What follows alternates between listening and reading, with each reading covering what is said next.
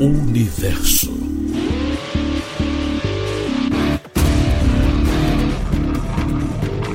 Morei até os meus 10 anos em uma casa que não tinha luz elétrica, então nós tínhamos a parte ruim, mas também tínhamos a parte boa, que era o céu à noite, que era perfeito.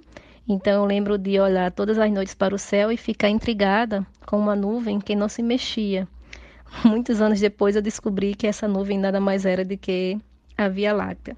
Muitos anos mais tarde, a menina que enxergava a nossa galáxia do quintal de casa, em Santana do Matos, no Rio Grande do Norte, se viu no caminho do estudo do universo.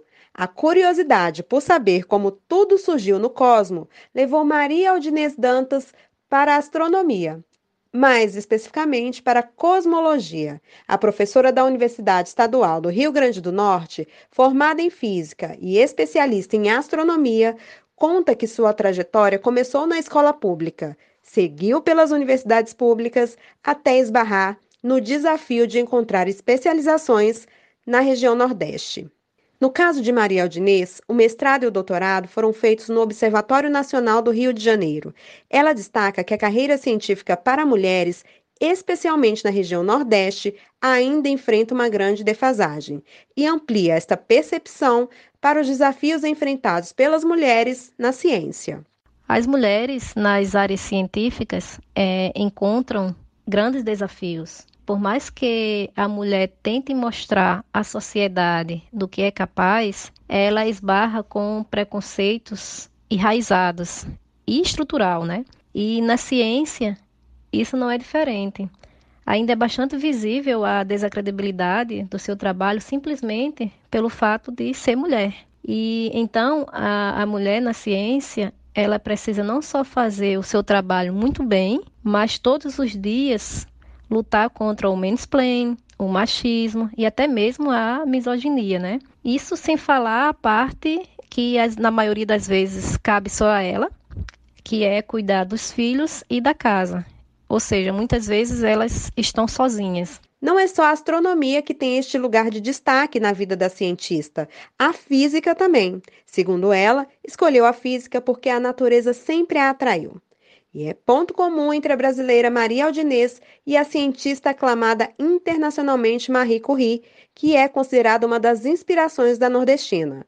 Foi na natureza também que a cientista polonesa, duas vezes agraciada com o Nobel, percebeu o ponto de partida para pesquisas até a descoberta da radioatividade.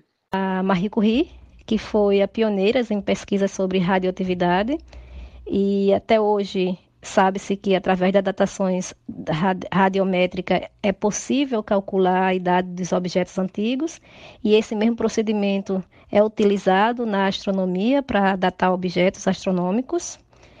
Ela também foi a primeira mulher a ganhar o Nobel em Física em 1903, juntamente com seu marido, Pierre Curie, e o físico Henri Becquerel. E também ela foi a primeira mulher a ganhar o Nobel duas vezes, ou seja, o prêmio Nobel duas vezes. Ela também ganhou o de Química em 1911. E uma outra coisa muito interessante nela, ela foi a primeira professora da Universidade de Paris em 1925.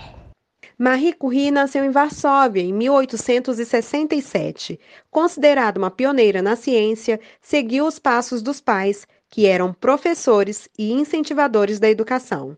E foi na França, fora do seu país de origem, que se graduou em Física e Matemática.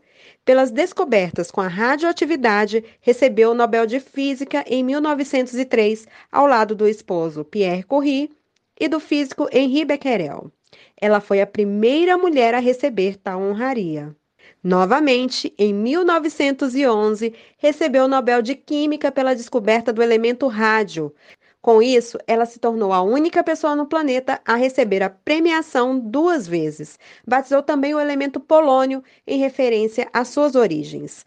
Além da utilização também na astronomia, as pesquisas de Curie ajudaram no desenvolvimento de tecnologias como a radiografia, utilizada durante a Primeira Guerra Mundial, e a radioterapia.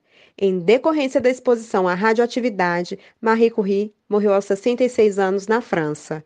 Da Radiogência Nacional em Brasília, Adriele Alves.